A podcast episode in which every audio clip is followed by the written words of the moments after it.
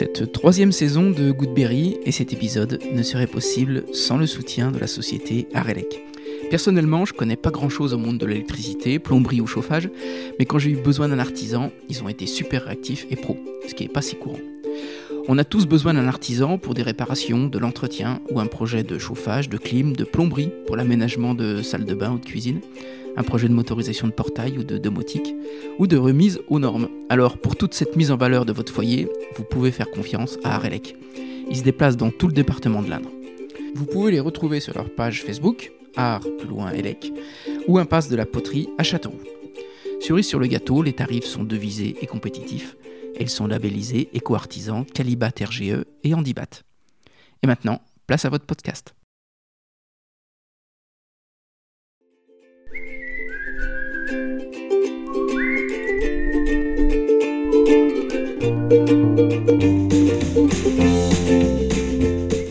Bonjour à tous, ici Stéphane Bonneau et bienvenue sur Goodberry. Goodberry Podcast, c'est toujours une conversation avec des personnes inspirantes résidant en Berry pour évoquer leur parcours, leur réussite ou leurs difficultés et l'organisation de leur quotidien. On évoque des anecdotes pour que chacun d'entre nous puisse retenir un conseil, une philosophie, voire une inspiration. C'est comme la vie d'Adzi qui me fait l'amitié de venir sur le podcast aujourd'hui.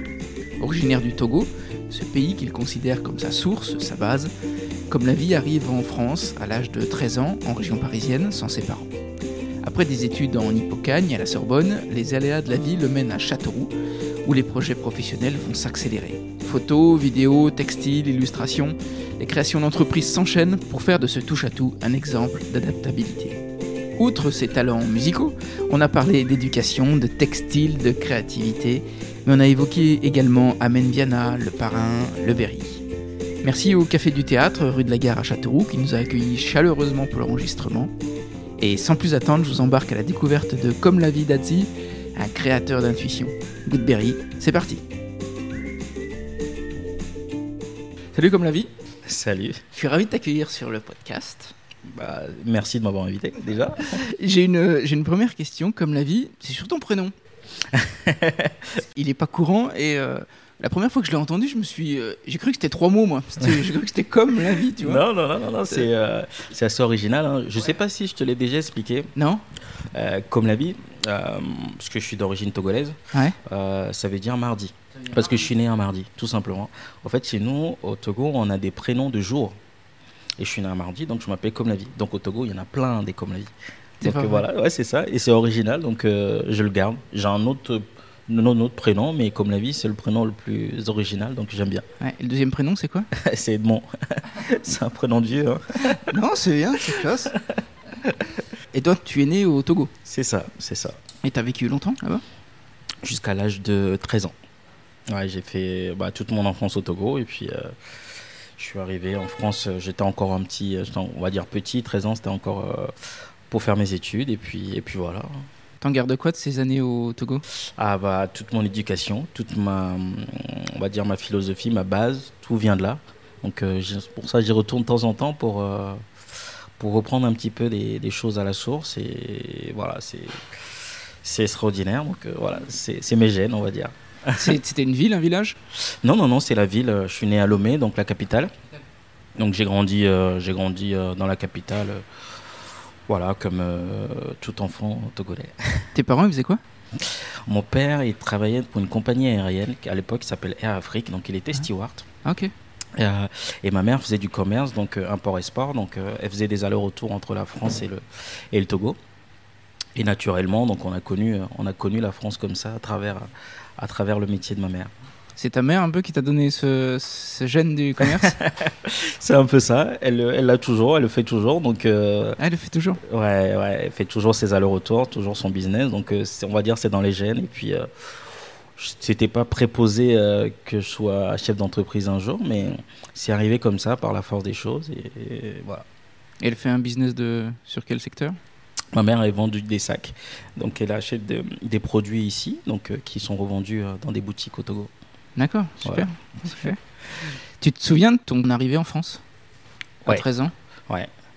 Ah, c'était c'était pas évident parce que bon j'avais de la chance j'avais ma grande sœur qui était déjà arrivée un an avant moi qui avait déjà pris ses, faisait déjà ses études. Donc moi je suis arrivé. Euh, ce qu'il faut savoir, c'est que hum, mon père vivait, mon, mon père vit pas là, Mhm. ma mère non plus. Mhm. Euh, donc je vivais chez mon oncle. Donc je découvrais un petit peu euh, toutes les facettes de la France avec euh, avec tout ce que ça comporte. Et c'était où en France? À Chelles. Ouais, je suis arrivé à Chelles en région parisienne, donc j'ai fait toutes mes études à Meaux. hein. donc euh, voilà, je suis resté dans, dans le secteur. Et ma sœur habitait à, à quelques kilomètres quand même, donc on se voyait de temps en temps. Mais, mais voilà, mais ça m'a bien forgé. C'était une période assez, euh, assez intéressante. Et tu fais tes études de quoi? Parce qu'à 13 ans, tu arrives au, comme au collège ici? Je suis arrivé au collège, après j'ai fait le lycée, j'ai eu un, un bac général. Je voulais faire, à la base, je voulais faire de la politique. Ah ouais. J'ai fait une année de, ouais, ouais, ouais. j'ai fait une année à d'Hippocane, de prépa à Sciences Po. Génial. Donc euh, j'ai raté la, j'ai raté mon concours euh, la première année et après euh, moi, j'ai arrêté parce que ma mère voulait pas forcément que je continue dans cette voie de la politique, donc euh, je suis passé en fac d'histoire.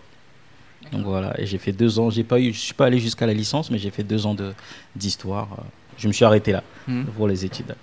Pour euh, Hippocane, ça reste un échec? Non, non, non, non, non, c'est pas un échec parce que hum, j'ai appris beaucoup de choses là-bas. Parce que le concours Sciences Po, c'est très dur. J'ai bien bossé. Bon, j'en ai, raté, mais au moins, ça m'a, en termes de culture générale, en termes de, de connaissance de la France, connaissance un petit peu des institutions, c'était une bonne période. Donc, euh, j'ai gardé beaucoup d'amis là-bas aujourd'hui qui, ont continué. Donc, c'est assez, sympa de les revoir de temps en temps, ou même de s'écrire sur les réseaux.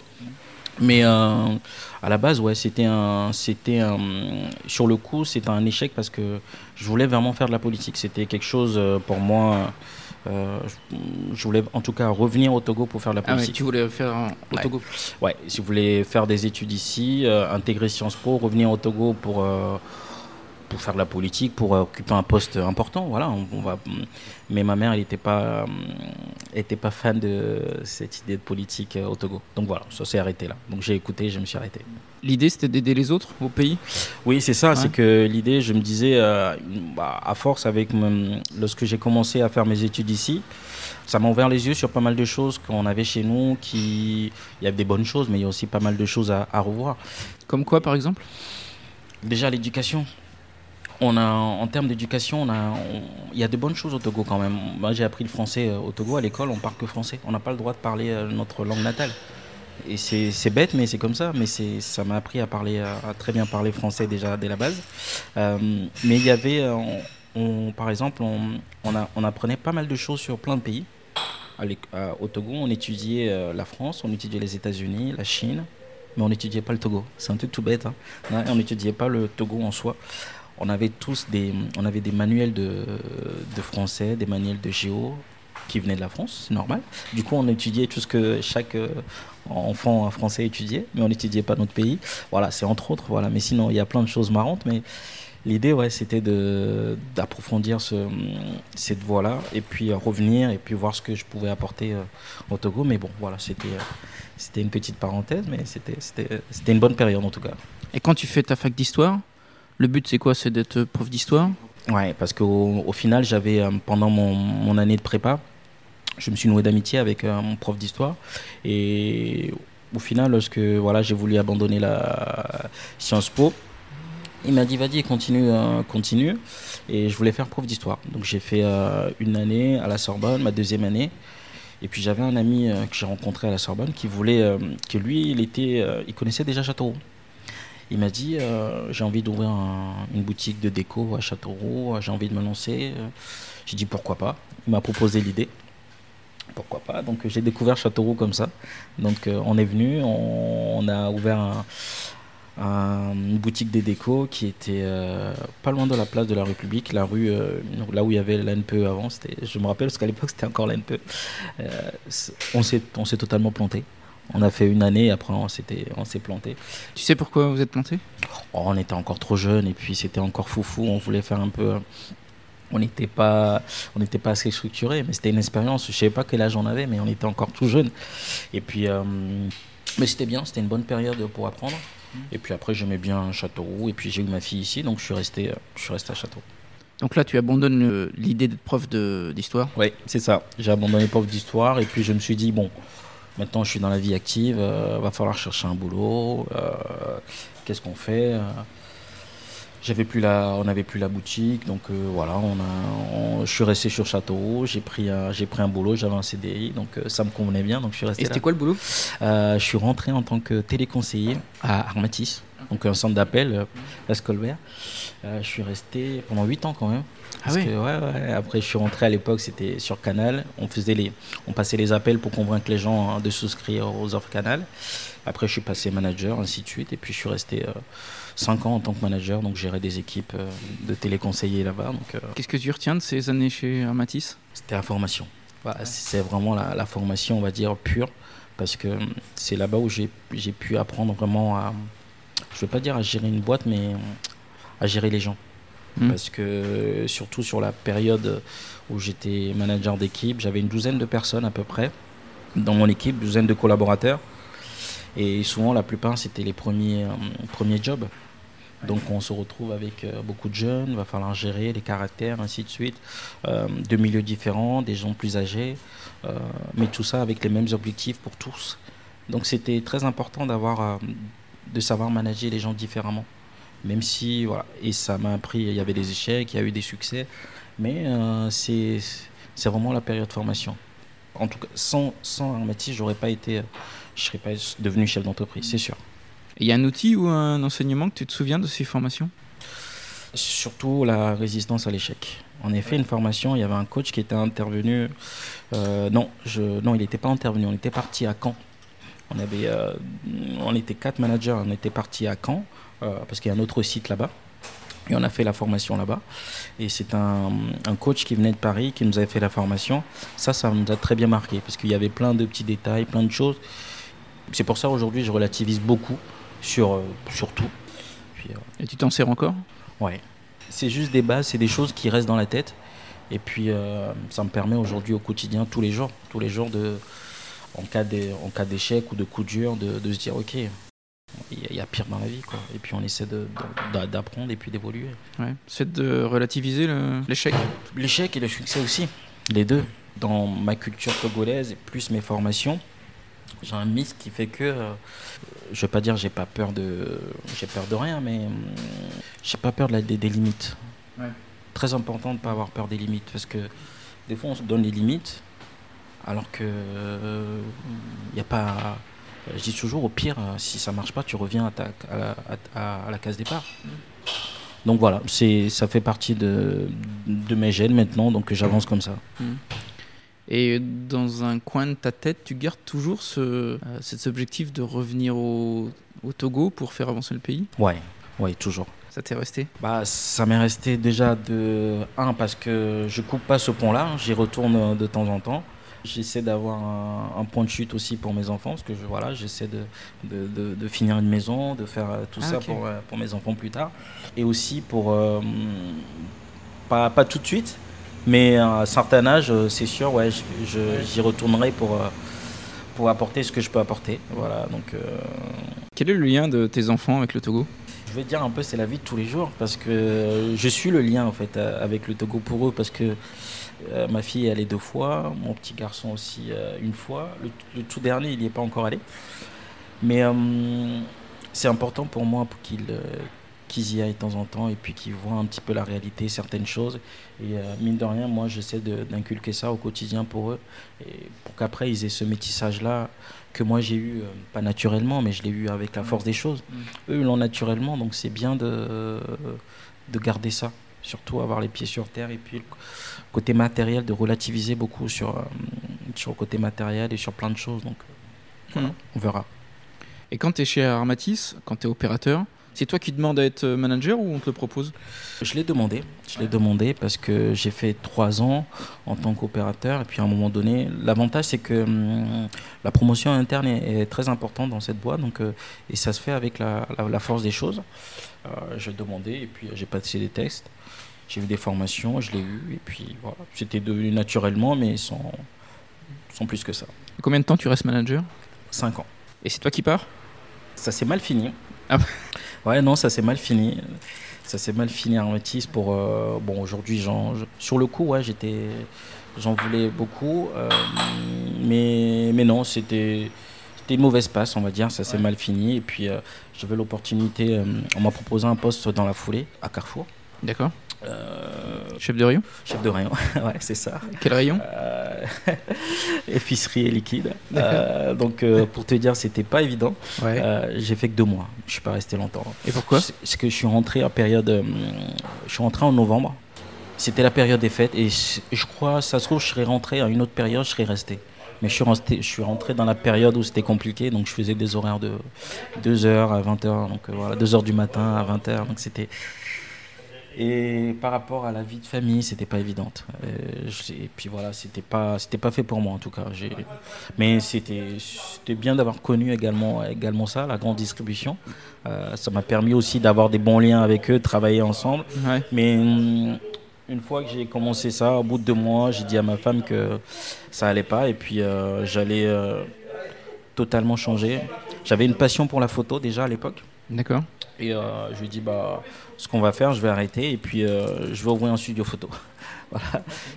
J'avais envie quand même, en tout cas, j'avais, je commençais à faire de la photo, j'avais fait des formations et puis j'avais envie d'approfondir ça. Et puis vu que ça s'est pas très bien passé, la fin avec Armatis Carrefour, c'était pas, je, je, me trouvais pas, j'ai trouvé pas ma place. Je me dis ok, je vais me lancer et puis euh, voilà, j'avais commencé à monter un petit studio dans mon garage et puis c'est, parti. Après j'ai eu un local photo et puis c'est comme ça que j'ai, commencé à faire de la photo et de la vidéo. D'accord. Et le local, il était où? Ah, Il était boulevard d'Anvaux. D'accord. Boulevard d'Anvaux, donc euh, il y est toujours. Donc euh, j'avais j'avais un studio photo. j'ai tenu ça pendant deux ans, deux trois ans. Donc je faisais des photos euh, de famille, grossesse. J'ai commencé par les animaux de compagnie. Je faisais photos de chats et de chiens, ouais, c'est vrai. à l'époque, j'avais commencé euh, par ça parce que je trouvais un petit peu, je cherchais de, voilà, une particularité pour se démarquer. Et ça avait intrigué. J'avais eu France 3 qui était venu faire un reportage à l'époque parce que c'était, ça intriguait un petit peu de savoir comment on pouvait faire les photos. Et voilà, ça m'a, j'ai beaucoup, ça m'a beaucoup appris la patience quand même pour travailler avec les animaux. Donc euh, et puis, et puis voilà, et puis ça s'est, commencé comme ça. Et puis j'ai fait, euh, j'ai fait, j'ai commencé ma carrière dans l'audiovisuel euh, à, travers ça. T'as des anecdotes avec les photos d'animaux? Oui, oui, j'ai. non, j'en ai eu plein parce que j'ai, j'ai eu plein. J'ai une dame qui m'a appelé une fois parce pour qu'elle voulait faire des photos avec son serpent. Et moi, j'ai, peur de ça, donc euh, je dis non, c'est pas, c'est pas possible. j'ai une dame aussi qui voulait ramener son coq non, j'ai dit non, on fait pas, madame. Euh, non. Mais c'est les chiens et chats, voilà. C'est pas. Non, voilà, mais c'était, c'était marrant, c'était, c'était, c'était une bonne expérience. déjà, surtout pour apprendre sur la, à faire la photo, parce que voilà, faut, arriver à les canaliser, faut les suivre, et puis, euh, et au final, quand même avoir un bon résultat. Donc, c'est quand même ça, le, c'est quand même ça l'essentiel. Et t'as pas d'appréhension quand tu crées l'entreprise? Non, non, pas du tout, pas du tout, parce que j'avais cette envie-là, et puis je me dis, euh, voilà, au pire, si ça marche pas, je, reprendrai un boulot, quoi. Et au final, ça a marché. C'était une bonne période parce que j'étais passionné par la photo, donc c'était, je, me voyais, je voyais que par ça. J'ai ouvert le studio, je faisais des photos, et puis en parallèle de ça, j'avais eu des hum, via un, via un voyage, j'ai eu, un, j'ai eu une idée pour, euh, pour créer la, la Smilebox, la bande photo. Puis j'ai commencé en, avec mon beau-père à l'époque à travailler euh, dans son garage avec des, des, bouts de bois. On a fabriqué la première bande, la première Smilebox comme ça. Mmh. Donc la Smilebox, pour qu'on comprenne, c'est en fait une... Une bande photo. Une borne photo. Voilà où en fait tu peux prendre des photos en laissant une borne quelque part. C'est ça, et d'avoir les photos euh, directement. Et l'idée c'est que hum, je voulais vraiment faire quelque chose euh, avec ma, qui, me convienne. Euh, on a fait le premier qui était en bois, je l'ai toujours dans mon garage en souvenir. Et puis ça a évolué, ça a évolué. Et puis au final, la, la, borne a, la borne a démarré comme ça, boulevard d'Envaux. La Smilebox a démarré à, à cet endroit-là. Et c'est pendant quel voyage que tu as eu cette idée? En Allemagne. On était parti en, Allemagne et puis on avait, comme ça, en visitant, on avait un petit, un petit monsieur, un papy, un papy voilà, qui, était là en, statique. Les gens passaient, ils prenaient des photos. Ici, voilà, c'était 2 euros, il prenait une photo et puis il avait son imprimante connectée, le temps de le retoucher, de le redonner. Et mine de rien, je trouvais ça, banal comme tout d'avoir une photo à la main. Mais c'était une période où on n'avait plus, les, on avait plus le toucher de la photo. Moi, ça faisait une éternité, j'avais pas touché une photo. C'était le tout digital. On, avait tous les perches à selfie à l'époque, on faisait des selfies. Et le fait de se prendre, le monsieur nous prenne en photo et qu'il nous le donne, le côté papier, et je me suis dit, mais c'est pas c'est peut-être euh, c'est là le moment quoi faut, faut retourner un peu au papier et c'est parti de là et je me dis bah je vais essayer de trouver un système pour connecter un appareil photo une imprimante euh, un ordinateur et puis, euh, puis voilà, on a fait plein de tests, plein de trucs un peu à la con qui sont restés. mais au final, on a réussi à trouver le bon, le, bon système et ça a démarré comme ça. Ce qui a été plus dur au départ, c'était de faire comprendre, surtout aux financeurs, que la Smilebox pourrait être quelque chose qui pourrait marcher. C'était pas évident parce que j'avais j'avais un poteau qui était en bois, je le trimballais, j'allais dans les banques avec, je faisais des tests. Euh, je me rappelle, euh, j'étais parti dans une banque, euh, la dame elle me dit Monsieur, votre truc là, il marchera jamais. Hein. Elle dit Vous mettez un photographe à la place, c'est la même chose. Donc voilà, mais c'était, mais c'est bien parce que ça permet de, de, tu gardes ça en tête parce que tu dis bah t'as as réussi à passer au-delà de tout ça. Mhm. Et puis c'est aujourd'hui c'est ce que je me dis à chaque fois euh, toutes les entreprises que j'ai créées, bon, j'en ai pas créé 10 000, mais tout ce que j'ai démarré au départ, la majorité me dit votre truc il marchera jamais. Et, j'ai dit, c'est pour ça que je dis toujours aux gens, quelqu'un qui me dit aujourd'hui je veux faire un truc, mais on m'a dit que ça marchera pas, on m'a dit, j'ai dit mais c'est sûr, personne va dire ça va marcher. Aujourd'hui, quand tu crées un truc, la première des choses, je pense les gens par facilité, ils vont dire bon, laisse tomber, ça marchera pas, plutôt que de dire vas-y, ils ont peut-être peur que si ça marche pas, demain la personne vient leur dire bah oui mais tu m'as dit ça marcherait mais ça n'a pas marché. Après moi je le vois comme ça parce que la personne qui te dit ça marchera pas, c'est pas forcément parce que il pense que ça va pas marcher, c'est plus par facilité. On, a toujours le petit côté négatif de base. Hmm. On dit bon laisse tomber, ça va pas le faire. C'est comme si on, a un trousseau de clés, plein de clés, on essaie de trouver le, le bon, on dit bon laisse tomber, on reviendra plus tard, mais non il faut juste prendre le temps de trouver la bonne clé et puis ça, ça, ça, match, quoi. C'est, c'est comme ça. C'est tout bête. Et toi, quelle est de culture? Tu penses que c'est euh, plutôt français, ça?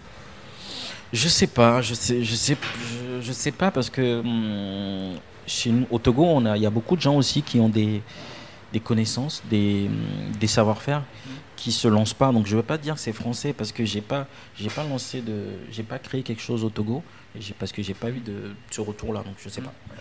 Je sais pas. Après, c'est, je, pense que c'est dans la nature des, gens, de tout le monde. Peut-être que moi aussi. Hein. D'accord. C'est sûr. Qu'est-ce qui t'étonne le plus quand tu lances cette euh, Smilebox? C'est la réaction des, des gens après, une fois que ça marche. Ou bien le côté négatif, tout ce que, voilà, une fois qu'on ça, commence à marcher, je le mets sur des événements, euh, les choses. C'est les gens, les fait de retrouver des photos à papier, de toucher et de se dire, oh, ok, ouais, putain, c'est bien, je l'ai sur mon frigo, je le mets. Ou lorsque aujourd'hui je vais en rendez-vous, des fois dans des bureaux, je trouve souvent sur des bureaux une photo euh, qui vient de la Smilebox parce que voilà, c'est des photos souvenirs qu'on laisse sur les bureaux. Et ça, ça fait plaisir. Parce que tu dis, voilà, tu laisses une trace euh, quelque part. Parce que dans quelques années, on, passera à autre chose. Parce que voilà, c'est comme ça, la vie est faite de, de tendances et de modes. Donc, à l'époque, lorsque hum, j'avais lancé ça, je me suis dit, bon, ça a une durée de vie de 4, 4 euh, ans, grand max. Peut-être qu'on en a encore un, an ou deux, mais bon, j'espère. Et puis voilà, on passera à autre chose. Et après, tu passes à la vidéo? Oui. Au fait, euh, j'ai une fois que j'ai euh, la Smilebox était bien lancée, je faisais également de la photo, mais moins, moins que ça. Et puis après, j'ai commencé à toucher à la vidéo. parce que voilà, j'étais déjà dans la photo, donc je me suis dit, ok, je vais essayer d'apprendre un peu sur la vidéo. Et c'est dans ce moment-là que j'ai rencontré euh, euh, mon premier associé, Flavien Alexandre, qui avait euh, le cabinet de recrutement, donc Evolution. donc on, a discuté, on a sympathisé, et puis on s'est dit, bon, on va essayer de travailler dans les entreprises pour leur proposer des vidéos, voilà, RH, ainsi de suite. Et puis voilà, on a, a commencé comme ça, et puis j'avais même pas une caméra.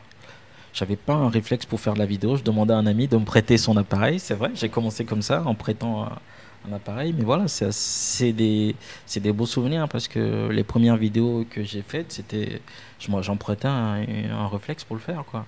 Et, puis, et puis à force des choses, voilà, ça a bien matché. Et puis on a, ça a évolué. Et puis aujourd'hui, euh, voilà, on, on, est là où on est. Quoi.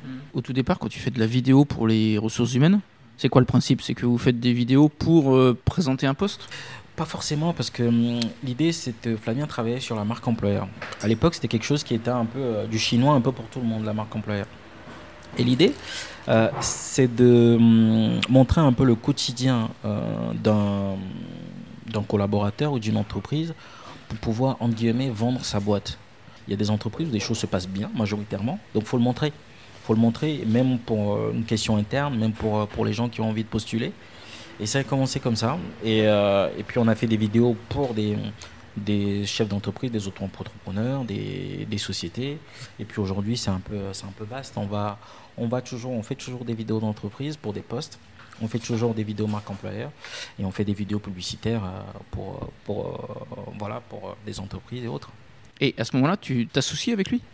Du coup, on a fusionné, on a, fait une, fusion d'entreprise avec euh, Evolution. Donc, on a créé UA Révolution. Donc, il y avait la Smilebox également qui, devient une marque du groupe UA Révolution, Evolution également. Et puis, par la force des choses, on a rencontré euh, Olivier. Ça a matché aussi. Donc, on s'est dit, OK, viens avec nous. Olivier est venu avec nous, donc voilà, ça a formé les trois mousquetaires. Donc, euh, on a créé la marque Mi Media, du coup, pour euh, dissocier un petit peu la vidéo de, des, autres, des autres marques. Donc voilà, Mi Media, du coup, devient la, la marque vidéo du, du groupe. Et pourquoi ça s'appelle Mi Media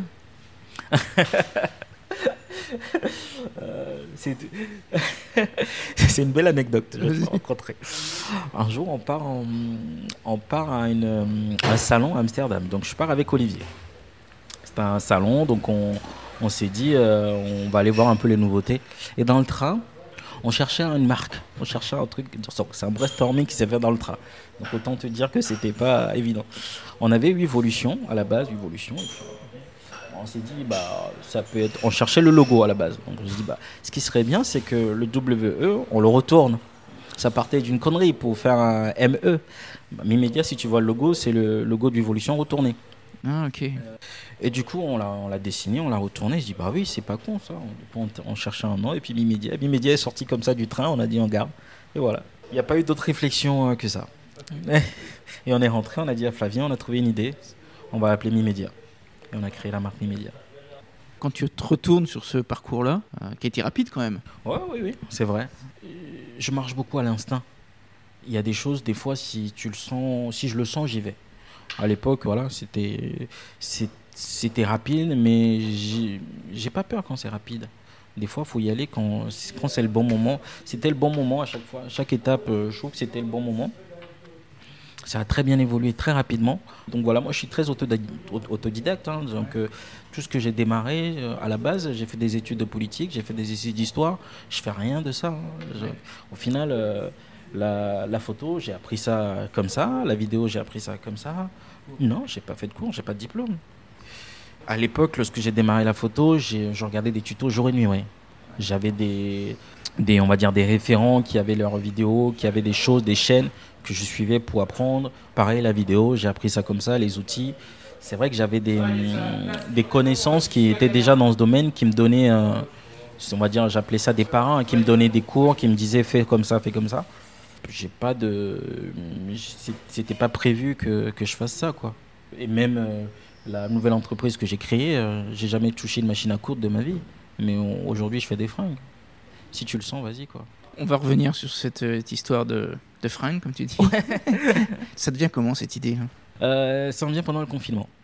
Pendant le confinement, bah, on était tous, on n'avait rien à faire. On a, on a fait les travaux dans la maison, on a fait, on a tout rangé, on a fait tout. Voilà. Après, euh, on avait le temps et je cogitais un petit peu. Et puis mine de rien, lorsqu'on regardait les infos, on voyait un peu les gens. Tout le monde était revenu un petit peu aux bases, Au local. au local. Euh, je l'ai vu beaucoup à Châteauroux par rapport au, au drive fermier. C'est parti de là. Parce que même nous, on l'a commandé à la maison, le drive fermier. Parce que pour faire les courses, mine de rien, ils sont venus nous livrer. Voilà. Et je me dis, mais on était tous repliés un peu sur soi. C'est vrai. Euh, le Made in France existe, euh, existe depuis longtemps. Mhm. Euh, C'était pas autant la mode que maintenant. Et je me dis, bah, là, c'est le moment. quoi. Peut-être peut revoir un peu les bases, euh, essayer de travailler un peu sur le savoir-faire local, ce qu'on sait faire, comment on peut consommer autrement. Et puis, j'avais envie déjà de faire du vêtement. Des vêtements sans forcément, sans forcément faire du local, mais voilà, j'avais un truc euh, qui trottait dans la tête depuis très longtemps. Et puis les deux idées sont venues, et puis je dis ok, on va essayer de, de bosser. Et puis j'ai commencé à, c'est vrai qu'on avait le temps, à me renseigner un peu, à, à voir ce qui se faisait, ce qui se faisait dans le coin. Et j'ai eu la chance, avant le confinement, par rapport à la, à la Révolution et Mi-Média, euh, d'avoir tourné ou avoir accès dans des entreprises déjà qui faisaient un peu de la confection, qui étaient un peu dans ce milieu-là. Et puis on dit ok, on va travailler euh, sur des protos. Donc euh, j'avais déjà fait les collections, dessiné un peu euh, tout ce que je voulais faire. Et dès que c'était possible, bah, j'ai contacté les ateliers et puis, et puis voilà, on a commencé à travailler ensemble. Et... Tu t'es pas mis de barrière, tu t'es pas dit c'est hyper concurrentiel? C'est vrai, sur le coup, non, j'ai pas, j'ai pas pensé à, j'ai pas fait d'études de marché. Je sais pas. Non, non, non, parce que je le sentais bien le, le truc. Euh, je l'ai fait. Après le deuxième confinement, tout était un peu plus euh, établi. Donc j'ai commencé à, hum, à contacter euh, voilà, les banques, les financeurs, tout ça pour le projet. Ils ne sentaient pas parce que c'était le Covid, on, voilà, tout le monde était prêt de ses sous et puis ouais, ainsi de suite. Et puis c'était pas le moment de créer une, une boîte, quoi. C'était pas, c'est vrai, c'était pas le moment de. Et puis, puis je me dis bon non, on va y aller. Et puis j'avais déjà fait des protos. J'ai pris les petites économies que j'avais. Voilà, j'ai investi dans le site internet, euh, quelques, quelques une première collection et puis et puis c'est parti. C'est quoi les premiers protos que t'as fait? Que t'as dessiné Ah si, ils sont dégueulasses, ils sont dans mon placard. ils sont dégueulasses. Non mais c'est vrai, je l'ai euh, au Ghana. Euh, Quelques-uns, même ma fille, elle ne mettrait pas. Elle dit c'est dégueulasse. Non, oh, J'en ai fait un sur euh, les berrichons, c'est juste berrichon dessus. C'est non, sincèrement. Peut-être qu'un genre, euh, peut-être que dans quelques années, euh, je les mettrai aux enchères, j'en sais rien. ça. Qui sait Peut-être qu'un jour, ça, ça vaudra des sous. Comment tu te fais connaître pour la première collection? Parce que t'as pas de magasin. Non, j'ai pas de magasin, j'ai toujours pas de magasin. Comment ça s'est passé? Euh, euh, J'ai essayé de, hum, j'ai essayé tout simplement de faire un truc bête, mais de raconter l'histoire du produit. Je me suis dit, je vais pas me casser la tête. C'est fait comme ça. On va faire parler le produit, les gens qui l'ont fait. J'ai fait des photos dans les ateliers de fabrication en local. Par exemple, les, premiers t-shirts ont été fabriqués donc, dans les ateliers d'Agir, rue du Berry, à côté. Les premiers pulls ont été faits à, à dans le coin. Donc j'y suis allé, j'ai pris des photos. Et j'ai eu la chance aussi, quand même, de... j'ai eu des ambassadeurs qui sont toujours mes ambassadeurs. Euh, J'offrais des t-shirts, je dis voilà, ça c'est ce que j'ai créé. Est-ce que tu aimes bien? Voilà.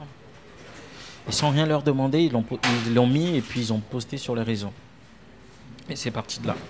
Voilà, j'ai eu la chance, euh, il y avait plein de gens bah, comme, comme Romain Grange qui l'a mis, Alexis, euh, des gens de la ville, euh, même, même euh, Gilles. Après, mine de rien, les gens étaient fiers aussi de cette appartenance-là, donc ils le montraient. Et puis moi, ça m'a permis d'évoluer, ça m'a permis d'avoir des retours clients, d'avoir des choses à modifier. Euh, J'avais de la chance, je connaissais également euh, des chefs d'entreprise qui sont dans le textile, donc je suis allé les voir en disant voilà, qu'est-ce que tu en penses, ainsi de suite. Voilà, ils m'ont donné également leur avis. Et voilà. Toi, t'étais convaincu que les gens étaient fiers de porter ce label euh, Berrichon? Moi, j'étais convaincu, convaincu que les gens, ils étaient fiers de leur appartenance, qu'ils allaient le mettre. L'idée, c'est de trouver, de faire quelque chose qui soit pas kitsch et qui soit euh, assez sympa et qui soit sur une ligne, une ligne directrice sur laquelle euh, faut jamais déborder. La ligne directrice, c'est travailler sur du, coussin- du coton bio, travailler en local. C'est tout bête. Hein. Sur le coup, euh, ça a eu des blocages au début lorsque j'ai dit voilà, je vais travailler comme ça. Le coût, ça va être ça. Ça sera ça le prix final. Bah, on m'a dit ouais. Non mais voilà, aujourd'hui hein, je peux acheter un t-shirt à 5 euros euh, au bout de la rue. voilà, je vais pas mettre autant. Mais voilà, je me dis mais je suis sûr qu'une fois tu racontes les- l'histoire des choses, des fois. Aujourd'hui, les gens consomment autrement, on le voit. hein, on- n'a pas besoin d'avoir euh, 10 000 choses. Je vais te raconter une anecdote. Au moment où je cherchais des. hum, Par exemple, pendant le confinement, j'ai eu une conf avec euh, la région, euh, veuves, plein de, gens pour avoir un, parce qu'il un financement de la région. Et euh, dame, me dit, euh, il y avait une dame, elle me dit euh, pendant la conf, qui me dit, nous on aide des projets innovants. Il m'a dit, dans votre projet, il n'y a rien d'innovant. Parce qu'il y a, est-ce qu'il me dit, elle me dit, il y a une technologie, il y a quelque chose. Effectivement, il y a, il- techni- techniquement, il n'y a rien d'innovant. J'apporte pas, c'est pas un coton bio qui pousse sur un toit d'un truc ou voilà, ou c'est pas, c'est pas fabriqué par une machine autonome. Mais le concept en lui-même est innovant. Parce qu'aujourd'hui, un truc tout bête, en- récemment, on a fait un, un sac ou même l'histoire du pull. On va chercher le tissu à Cap Tissu, on va chercher les rubans à Disrefil, on fait les coutures à Agir, on fait le marquage à MFV qui est dans le coin. Les étiquettes qui viennent d'Alinéa 36, il y a le packaging qui vient de Lazarfot. Là, je viens de citer 6 ou 7 entreprises qui sont du coin. Pour moi, c'est ça qui est innovant en soi. Pareil, le, le pull en laine, Mérinos, on récupère la laine à Argenton, c'est tricoté à Boisse, ça revient à MFV qui fait les écussons, tout est en local. Si on peut le faire, allons-y, on n'a pas. Et, et mine de rien, c'est pas évident parce que hum, on peut se laisser guider par la facilité des fois, à des moments donnés. C'est-à-dire Parce que tu dis, ok, il y a, il y a la même chose qui peut se faire à l'étranger ou, ou- ou ailleurs, bon, ok, et peut-être moins cher. Mais une fois que qu'on se dit, c'est pas que du business pour du business, il faut que ça soit quelque chose d'enrichissant personnel, personnellement. Demain, si je dis, bon, ok, ce que je fais, euh, ça m'apporte rien, je parle pas financièrement, personnellement, j'arrête. Ça sert à rien, je ferai autre chose. C'est-à-dire que si demain on te dit bah voilà tu peux faire la même chose à l'étranger et que ça te rapporte plus, toi tu le fais pas? Non. Parce qu'au final, ça revient, à, ça revient à du commerce pour du commerce. Ouais. C'est pas ma façon de voir les choses. quoi. Moi, tant qu'il y a quelque chose qui me tient, j'ai démarré la photo comme ça parce que ça m'apportait quelque chose de personnellement. j'ai- J'étais convaincu par ça. Et encore aujourd'hui. C'est pour ça que je fais la. Ça me plaît quand j'ai envie de faire une vidéo, par exemple. J'ai l'idée qui me vient en tête. Je dis, ok, un truc tout bête, hein. On voulait faire la vidéo de, de Forêt. J'ai dit, ce serait bien qu'on réunisse toutes les voitures sur une piste, quoi. Et on l'a fait. Et, hum, il faut que ça tape. Voilà, il faut qu'il y ait quelque chose.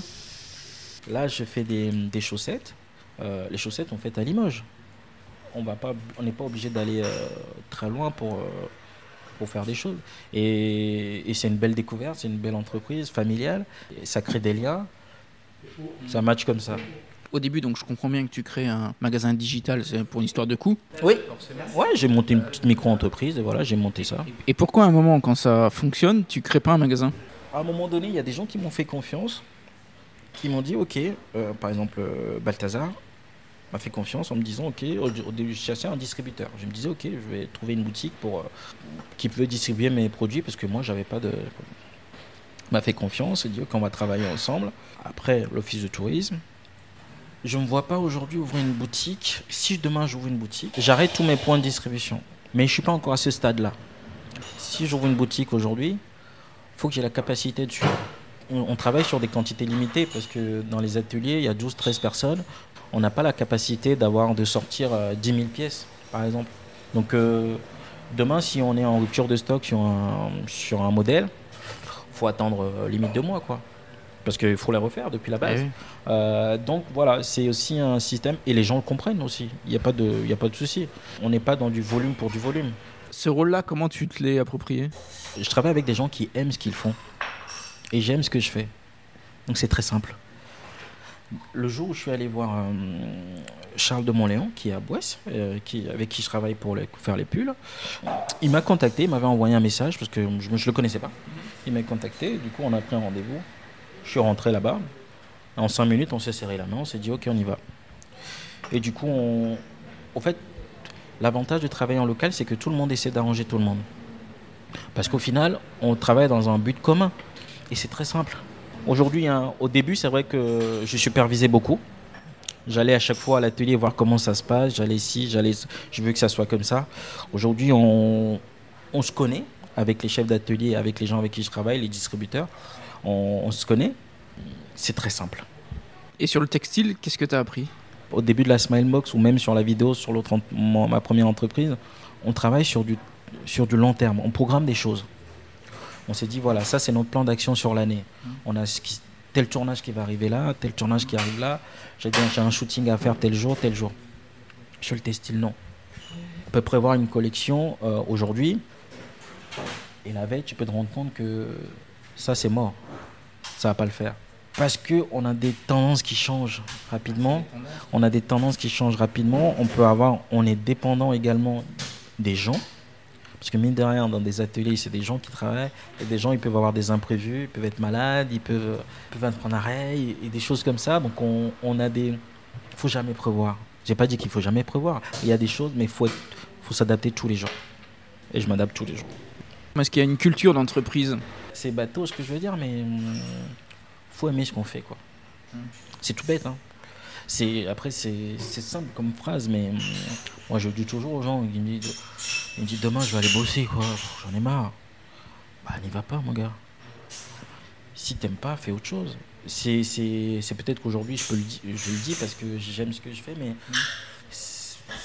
il y a des gens qui aiment des choses, qui veulent faire des choses, mais qui le font pas parce que voilà, ils se mettent des limites. Je dis bah moi je le fais parce que j'aime. Si si à un moment donné, je me suis dit ok, je vais, j'ai envie de faire un, j'ai fait des coffrets à Noël.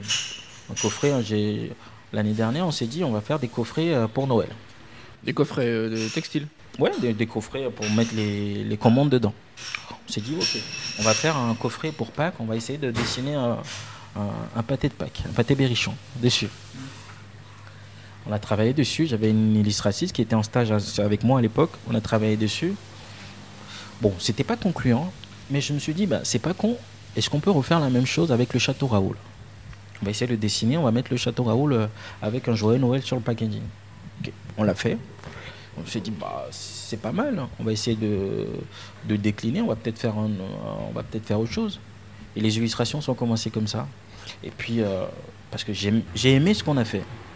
Et aujourd'hui, j'aime ça, donc on le fait. Si demain, j'aime pas, on arrête. Ouais. Voilà, et puis.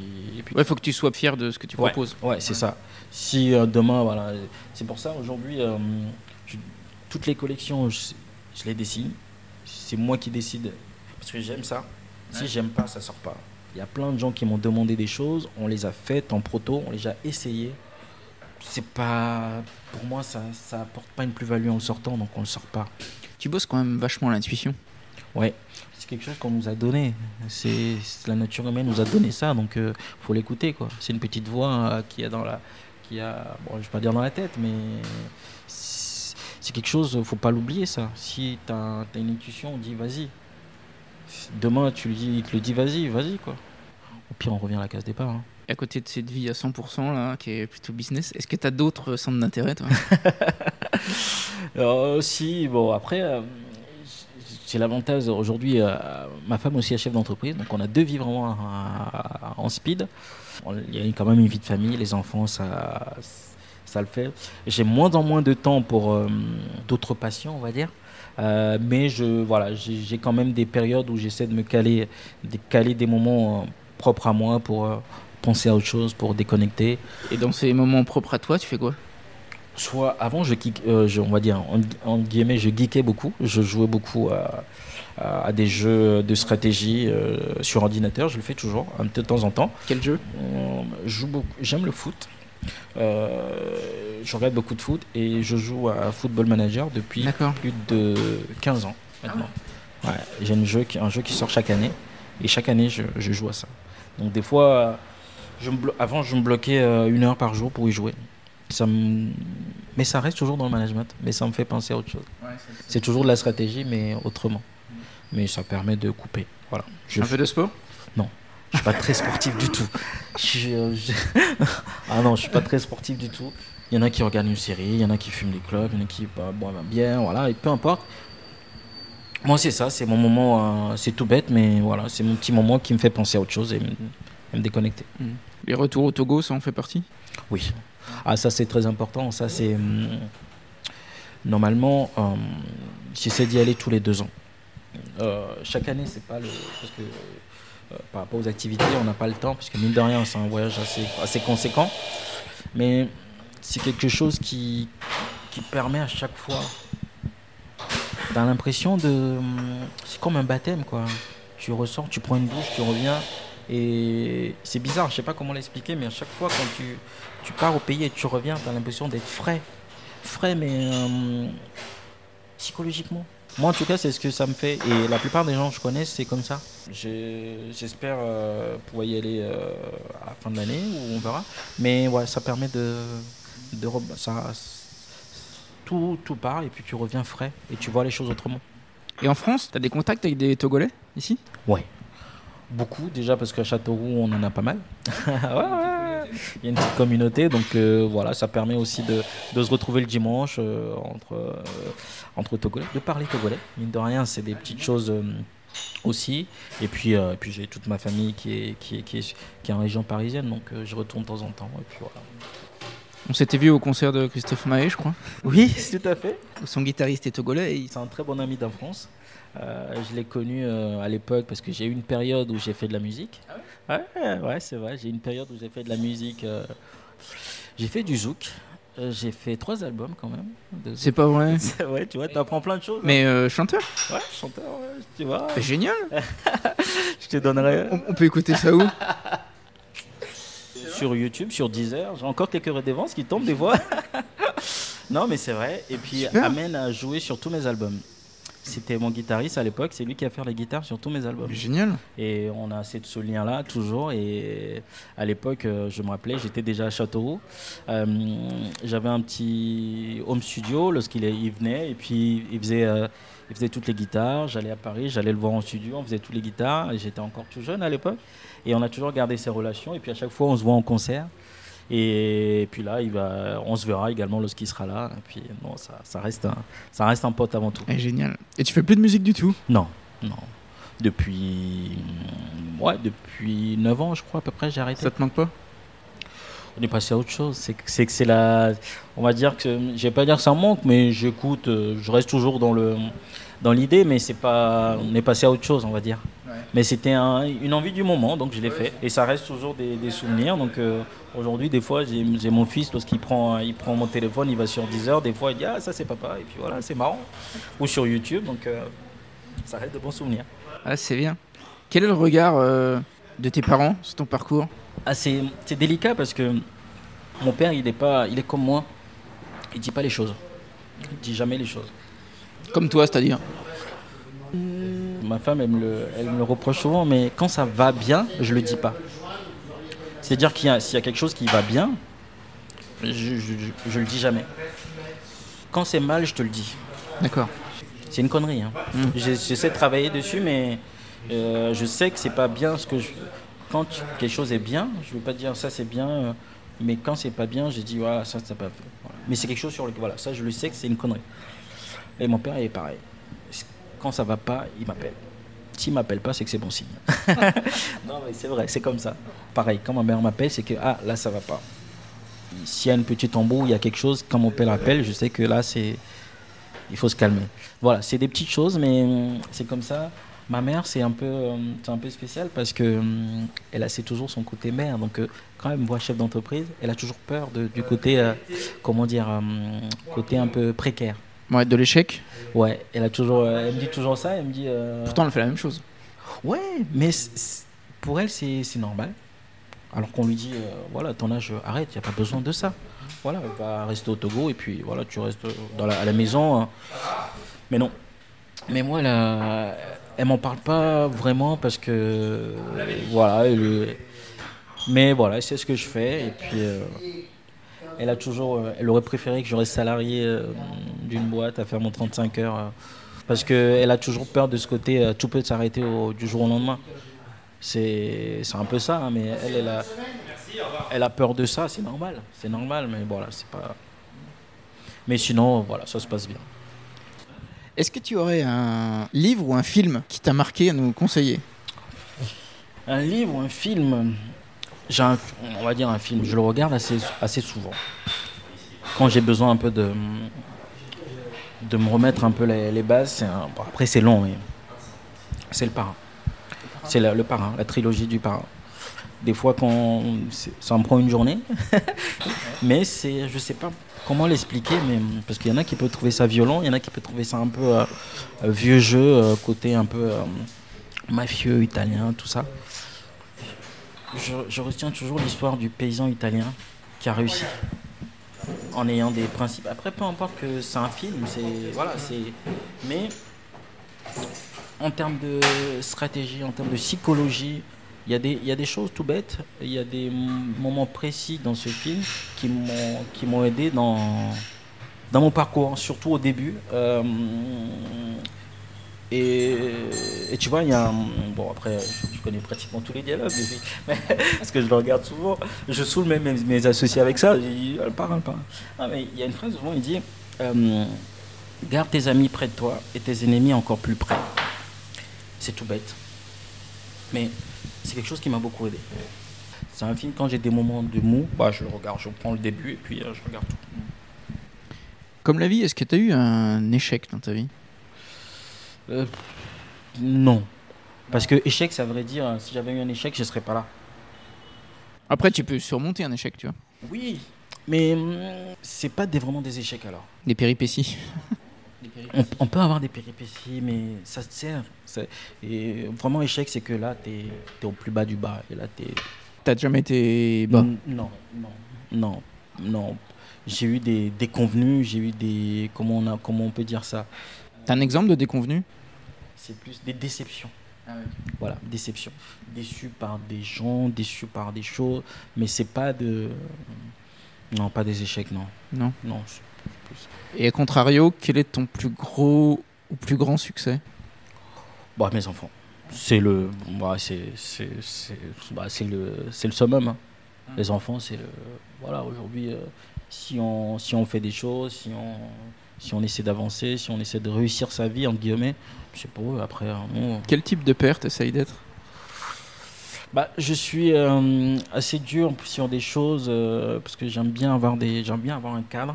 Et mes enfants, j'essaie de leur inculquer ce cadre-là, mais aussi j'essaie de leur préparer quelque chose. Parce que moi, mes parents, c'est ce qu'ils ont, ils ont réussi à faire. Ils nous ont préparé quelque chose. À un moment donné, on, c'était programmé qu'à un certain âge, on devait partir, faire des études en France, faire ci.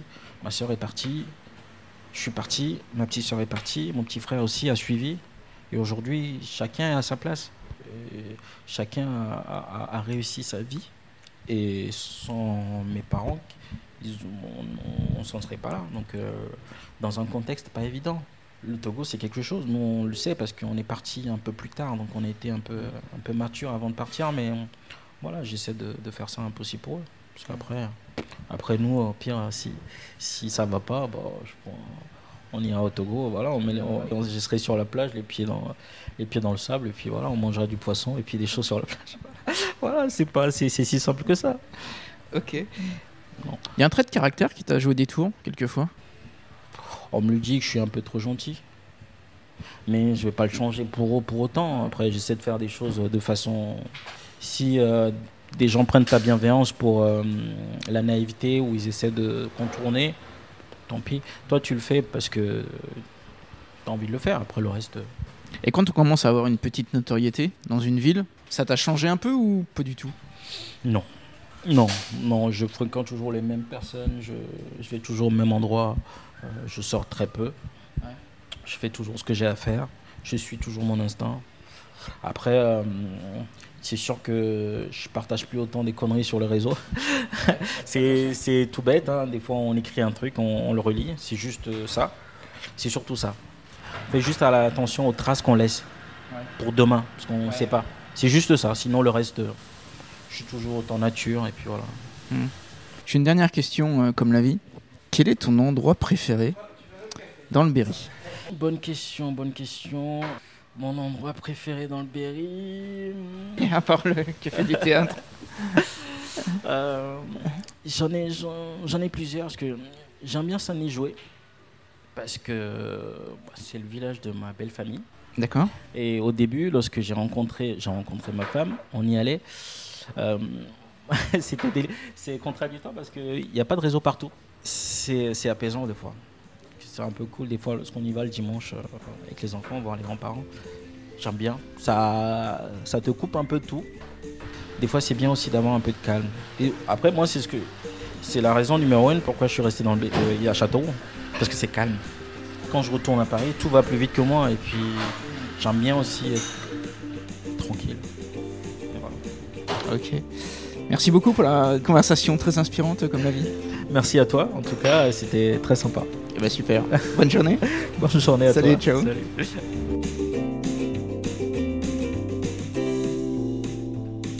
Hello, j'espère que cette conversation vous a plu. Vous retrouverez sur le Facebook et LinkedIn du podcast tous les liens des principaux sujets évoqués. Merci donc à vous qui partagez les épisodes sur vos réseaux, c'est le moyen de faire connaître le projet et notre territoire. Je vous donne donc rendez-vous pour le 50e épisode de Goodberry avec un invité toujours aussi inspirant. Thank you.